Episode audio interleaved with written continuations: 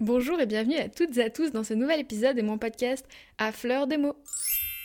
On se retrouve enfin pour une saison 2 après euh, bah, deux mois, je pense, voire plus. Enfin bref, j'avais besoin d'une petite pause, mais maintenant qu'on a repris de l'énergie, de l'inspiration, c'est parti pour une saison de qualité. Et puis quoi de mieux pour inaugurer cette nouvelle saison qu'une invitée de qualité? J'ai donc invité Zoé, qui est l'heureuse propriétaire d'un compte Bookstagram, et nous avons échangé pendant quelques minutes par rapport euh, à Bookstagram et plus globalement la Booksphère en général.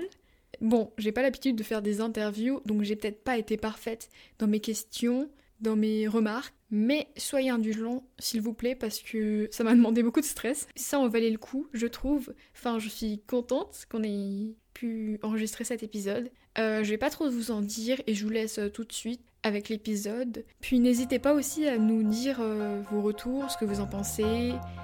Et je vous souhaite une bonne écoute.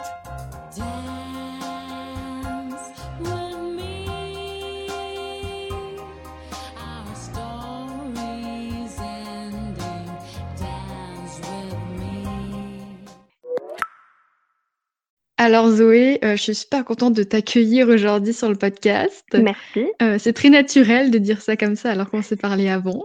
T'inquiète. Euh, puis tu inaugures officiellement la saison 2. Waouh, je te mets pas de pression mais quand même. Oh. comment est-ce que tu vas? bah, Écoute, très bien. ce fut compliqué avant d'arriver là, mais on a réussi. Voilà, c'est ça qu'il faut retenir. Nous avons réussi. Exact. Bon, pour commencer, euh, je te propose de te présenter de la manière dont tu le souhaites pour qu'on sache un peu à qui on a affaire. Ok, je redoutais tellement cette question. Alors, oups. Écoute, je tiens le compte Bookstagram Activism Books Co. Donc, je parle euh, beaucoup de livres, c'est le but de Bookstagram. Mais après, je diverge aussi vers mes points d'intérêt, comme la musique ou les sujets euh, genre l'écologie, le féminisme et tout ça, et toujours avec humour, si je peux. Et ça, c'est très, très chouette. Euh, est-ce que tu as envie de dire aussi un peu tes genres littéraires de prédilection ou alors tes livres favoris comme tu as envie? Alors, moi, je suis très sélective dans mes genres littéraires. Je lis vraiment essentiellement de la fiction réaliste. C'est genre des histoires qui pourraient arriver dans notre monde. Tout ce qui est fantastique, fantasy, tout ça, je peux vraiment pas accrocher. Et après, je lis aussi pas mal d'essais sur des sujets comme euh, l'écologie, le féminisme, tout ça. Et dans mes livres préférés, je parle beaucoup des livres de Alice Oseman, typiquement euh, Loveless ou Heartstopper. Et puis récemment, j'ai lu Rebecca, qui est un livre qui doit avoir à peu près 100 ans et que j'ai beaucoup aimé. Donc voilà pour mes livres favoris. Waouh Eh ben, nous avons à peu près les mêmes goûts.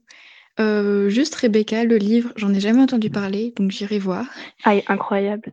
Ok.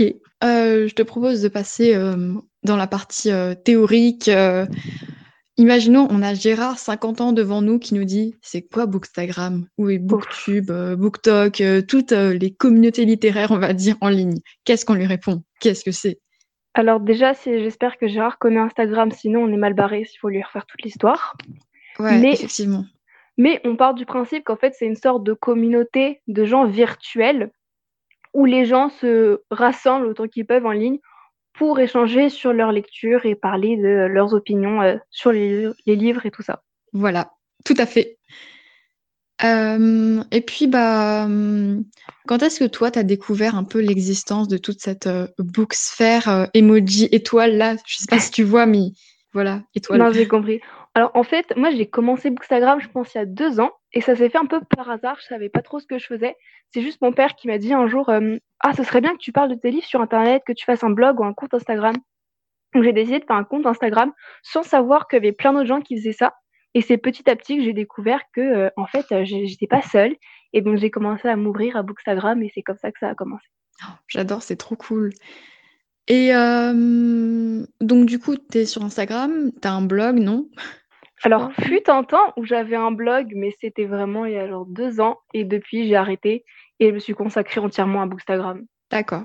Et t'es pas sur TikTok, alias BookTok ou euh? Non, ça, non, je me suis. En fait, je veux vraiment pas installer TikTok. Je me dis le jour où j'installe TikTok, j'ai vraiment plus de vie. Oui, c'est une bonne idée. J'ai les installé plein de fois et c'est la meilleure solution, je trouve, pour mm. préserver nos santé mentales. Exact.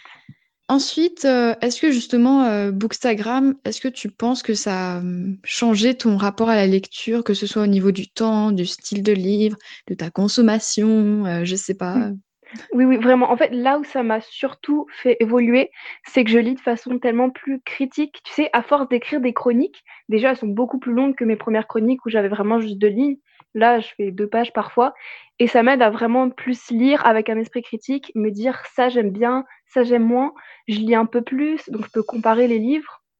Et puis après, je, je lis évidemment des livres un peu différents, avec tous les livres qui sont mis en avant sur Booksta, même si on dit que euh, on veut essayer de pas faire comme les autres, au final, on finit toujours par céder par les tendances parce qu'on est comme ça.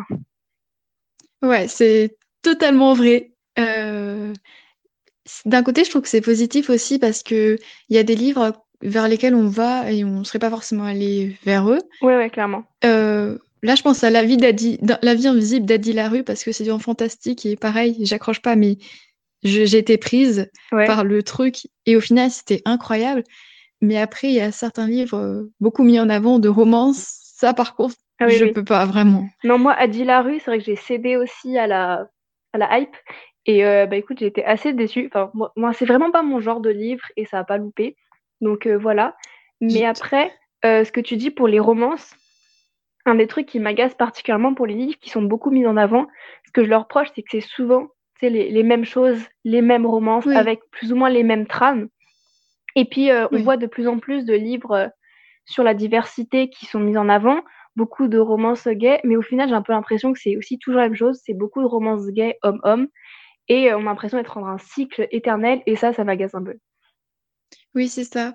Et aussi, en fait, j'ai l'impression que d'un côté, il y a plein de nouveaux livres inclusifs et qui parlent de plein de sujets intéressants, et de l'autre, il y a des dark romances Ouais. qui sont très toxiques, et en fait, les deux vont pas ensemble, et c'est un peu Ouais, perturbant oui, tout est, tout est mélangé dans Bookstagram.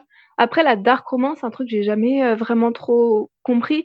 Enfin, j'en entends parler et euh, j'entends que du mal, mais j'ai jamais vraiment euh, cherché à explorer plus cet univers. Je pense que je vais m'arrêter là, tu vois. Oui, je pense aussi. Bah là, on évoquait un peu, mais sinon, qu'est-ce que tu pourrais dire, euh, enfin, quels sont selon toi les points négatifs des réseaux sociaux livrés? Attends, je refais cette phrase parce qu'il y avait un bruit bizarre. T'inquiète. Alors, pour moi, ce qui me, ce qui m'agace le plus sur Bookstagram, c'est comment ça a été utilisé vraiment comme un outil de marketing pour les maisons d'édition. Comment elles s'en sont empris pour euh, profiter de nous, au final, et faire de la pub pour Oui. elles. Ça, c'est ce qui m'agace le plus.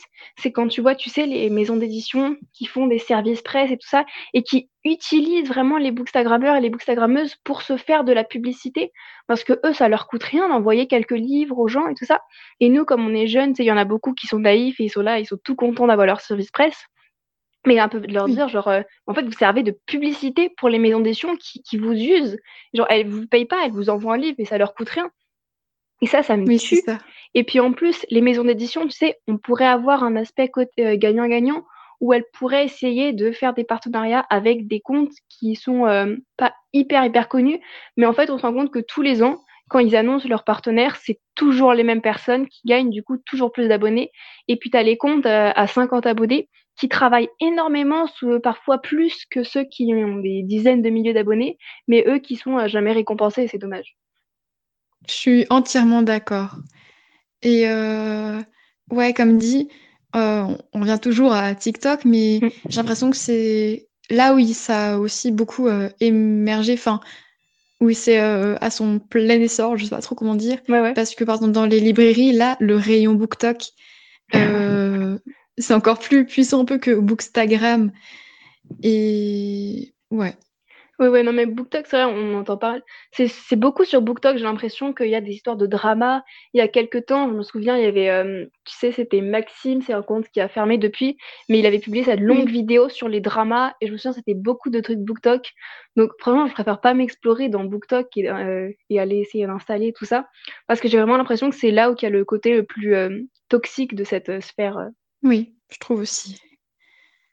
Euh, j'avais une question qui m'était venue, mais je l'ai oubliée, bien évidemment. On y croit. Euh, Ça va revenir, ça va revenir. peut-être. Bon, on passe à la suite et si ça reviendra, euh, tant mieux. Sinon, bah, tant pis. Voilà. Toujours dans ce qui peut être négatif, mais pas forcément en soi. Ça dépend comment est-ce qu'on aborde la chose. Mais tu ressens une espèce de pression de performance lire toujours plus, plus rapidement, connaître toutes les nouvelles Mmh. sorties, euh, puisque, enfin, pour te sentir légitime ou euh, pour euh, n'importe quelle raison. Ok. Alors, je sais que c'est quelque chose que beaucoup de gens ressentent sur Bookstagram et c'est un truc que je comprends totalement. Il y a cette toute la concurrence entre les comptes où il y a des gens, on les voit qui lisent énormément et on les admire et donc forcément, parfois on s'exerce une pression nous-mêmes. Après, moi, c'est pas forcément quelque chose que je sens. Enfin, généralement, tu vois, je suis une personne qui est pas trop anxieuse, que ce soit pour Oui. Bookstagram ou même pour les cours, tu vois, je me mets pas beaucoup de pression. Les gens autour de moi ne mettent pas beaucoup de pression. Donc, c'est quelque chose que je garde. Donc, sur Bookstagram, j'ai pas ça. J'admire cet état d'esprit. C'est beau. Bon, du coup, je pense que je connais ta réponse, mais écoute, on, on en parle quand même. Alors, euh, justement, est-ce que tu as l'impression qu'on voit bah, toujours les mêmes livres sur les réseaux au détriment de d'autres qui sont totalement écartés ou invisibilisés, alors qu'au final, ils mériteraient peut-être aussi euh, toute cette place? Ouais, ouais, clairement. Surtout que de plus en plus, on dirait que sais, les maisons d'édition qui orchestrent un petit peu Instagram, Bookstagram, ce qui fait que c'est beaucoup euh, les nouvelles sorties des grandes maisons comme Hachette qui sont énormément mises en avant. Et euh, donc, même des, des livres d'autres maisons d'édition. Et le pire, c'est les livres auto-édités qui forcément sont beaucoup plus invisibilisés sur Bookstagram puisque c'est les maisons d'édition qui bénéficient énormément de euh, toute la lumière qu'on peut apporter sur les nouvelles sorties. Oui, bien sûr, parce que un auteur euh, auto-édité, il va pas pouvoir envoyer à Ouais, ouais, je sais pas combien de personnes son roman, donc euh, forcément, euh, ouais. Et ouais, c'est vrai que c'est dommage, mais Mm. Et puis en plus, c'est un cycle vicieux parce que du coup, les maisons d'édition, elles vont envoyer des services presse aux comptes qui ont énormément d'abonnés. Donc, ça va toucher plus de personnes qui, eux, vont acheter le livre et ensuite vont le mettre en avant sur leur compte et ça se termine jamais. oui, voilà. On en vient maintenant à la question des auteurs poubelles. Je pense qu'on pense, euh, on pense à la même personne dès qu'on parle de auteurs poubelles euh, et de tout ce qui est cancel culture. Y aurait-il des sorciers que- dans l'air? Telle est la question. Clin d'œil, clin d'œil. Euh, et bah, face ouais, aux auteurs problématiques, Mhm. comment est-ce que toi tu gères, tu sais, Ah, par l'homme de l'artiste, invisibiliser, avertir, euh, supprimer, euh, bon, supprimer, voilà, Ouais, t'as compris, ok. tu vas pas l'éradiquer de la Ouais, surface de la Terre. J'aime beaucoup ce sujet, c'est hyper intéressant de voir comment aujourd'hui on traite ça. parce qu'il y a beaucoup de gens qui pensent que la solution, c'est la, donc la cancel culture, où on va complètement les effacer de l'histoire, de la littérature. Et ça, je trouve que c'est pour moi la pire des solutions. Parce que là, on entre carrément dans un monde dystopique, tu sais, comme dans 1984, je sais pas si tu l'as lu, où euh, ils effacent Non, j'en ai juste entendu parler. donc, bah, en gros, c'est un monde dystopique et euh, ils effacent tout ce qui les arrange euh, et qui pose problème par rapport à leurs valeurs d'aujourd'hui. Donc, ils effacent des trucs de leur passé. Et ça, c'est la pire des choses qui pourrait arriver. Donc, faut surtout pas effacer, euh, chercher à effacer des auteurs. Ou même, tu sais, il y a le livre d'Agatha Christie où c'était euh, Dix petits nègres qui a été changé Oui, pour enlever le Oui. mot nègre. Ça, je trouve ça complètement indécent parce que quand on en vient à changer les mots des auteurs, ça c'est euh, après il y a plus de limite, tu vois, genre on peut carrément changer toute l'histoire et réécrire leurs histoires. Et euh, où va-t-on? Donc, euh, Mm. ce que je pense, c'est chacun peut réagir comme il veut, mais euh, faire attention de pas aller trop loin. Moi, quand il y a des auteurs comme J.K. Rowling, bon, euh, moi ça m'arrange parce que j'ai jamais été très intéressée par euh, Harry Potter, tu vois, mais je ne Oui. chercherai pas à non plus l'effacer de ma bibliothèque. Après, ça me dérangera toujours de me dire, euh, je vais acheter un livre d'Harry Potter et ça va rémunérer J.K. Rowling, donc je vais essayer au minimum enfin, de la de pas chercher à verser de l'argent à des auteurs autrices que je considère problématiques, mais je, je je vais pas m'empêcher de lire leurs livres, même si inconsciemment finalement je vais être beaucoup moins euh, motivée pour acheter des livres euh, d'autrices et auteurs problématiques parce que dans ma tête c'est juste pas correct, tu vois, genre Colin Hoover pour euh, euh, c'est quoi son livre? Euh, jamais plus. Oui, voilà, Il oui, y en a deux. Non, c'est Il en- plus. Enfin, il y en a pas mal. c'est J'avais plus. Donc tu vois, J'avais plus, c'est un livre qu'à la base je voulais vraiment lire.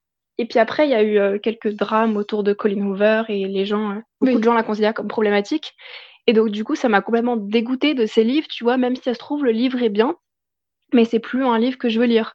Mais tu vois, je vais pas me dire euh, que je veux pas l'interdire parce qu'elle est problématique, mais c'est juste que dans ma tête, ça me dégoûte un petit peu. Oui, bien sûr. Euh, ouais. pour Harry Potter, c'est vrai qu'il y avait même, par exemple, des... j'avais vu des photos ou des vidéos de gens qui brûlaient tous les Harry Potter. Ouais, non, là, ça va trop loin. Oui, parce que en soi, je comprends que tu veuilles pas donner de l'argent à cette personne. Et il y en a pas mal qui sont du coup vers les livres d'occasion. Oui, voilà. Mais après, c'est vrai que je pense honnêtement que je peux pas dire comment je réagirais vraiment, dans le sens où ça m'est pas vraiment arrivé mmh. que je suis fan d'une personnalité et qu'au final, je me rends compte que elle soit, comment dire, controversée. Oui, là, ça être, là, ça doit être dur. Oui. Même euh, l'affaire L'Homme actuellement, là, on s'égare un peu. Mais j'avoue que j'ai jamais été une très grande fan. Mais dans mon entourage, il y en a plein qui mm. adorent. Et euh, qui avant disaient que ouais, fallait à fond supprimer l'homme de l'artiste. Mais là, euh, direct.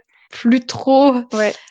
Non, ce que je pense qui est plus important dans ces genres d'affaires, c'est surtout genre de que les gens sachent, tu vois que faut oui, tu vois quand je vais parler d'un livre genre de J.K. Rowling ou de n'importe qui qui est considéré comme problématique je vais tout de suite dire attention telle personne est problématique. Je vais pas imposer mon mode de vie mais je veux juste genre prévenir les gens. C'est ça le plus important c'est que les gens sachent et après ils en font ce qu'ils veulent.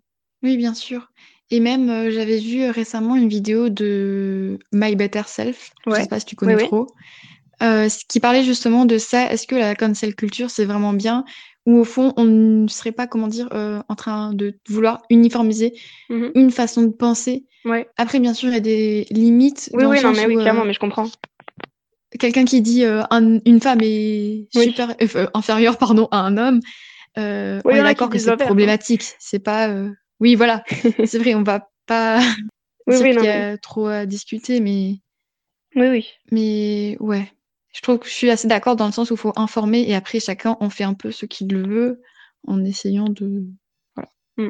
Puis, justement, j'avais aussi la question. Euh, pareil, c'est une question, on, sait un peu la réponse, mais euh, penses-tu qu'on peut s'éduquer sur des sujets, euh, par exemple le féminisme, l'écologie, justement, mm-hmm. bah, grâce aux livres? Et si oui, est-ce que tu aurais des recommandations, des livres qui t'ont marqué? Mm.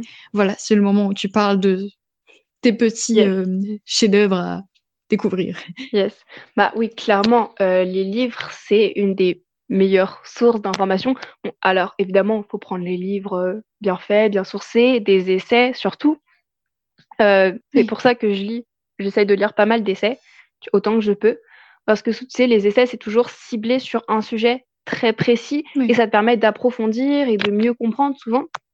Donc ça, je conseille à 100%. Après, il faut vraiment être super intéressé parce que s'engager dans un essai, il euh, faut vraiment être passionné par le sujet parce que sinon, ça va pas le faire.